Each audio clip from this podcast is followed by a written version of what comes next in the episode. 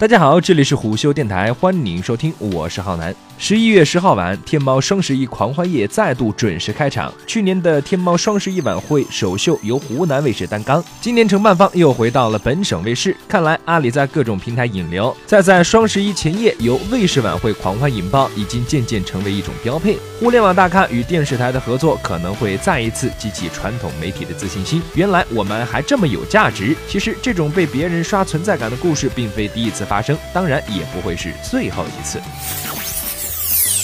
为什么在互联网加时代，腾讯和阿里都选择了以电视台来引爆呢？马化腾在春节与央视合作推出微信支付，马云就在二零一五年双十一与湖南卫视合作，并且在二零一六年抢下了春晚摇一摇，这是攀比是巧合吗？英雄所见略同，还是都是不得已而为之呢？从春晚微信摇一摇开始，就有媒体人讨论这个现象到底值不值得，得大于失还是因小失大？现在随着双十一狂欢节的再度演出，有人可能又会说，这会不会成为另外一场？场春晚，另外一场平安夜呢？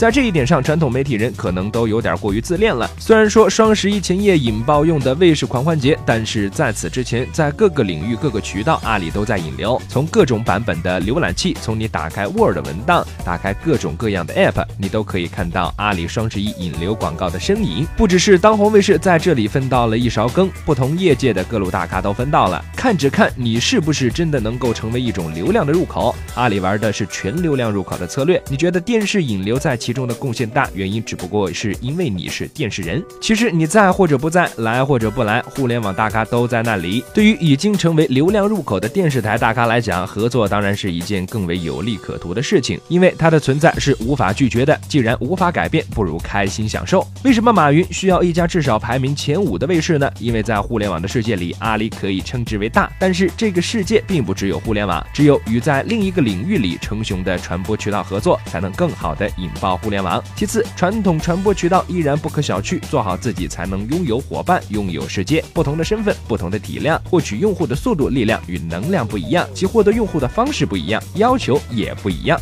每年的双十一盛会会如何，值得期待，但也是常态。在常态中，你找得到谁，谁找得到你，我们拭目以待。好了，以上就是我们今天节目的全部内容，欢迎订阅收听，下期见。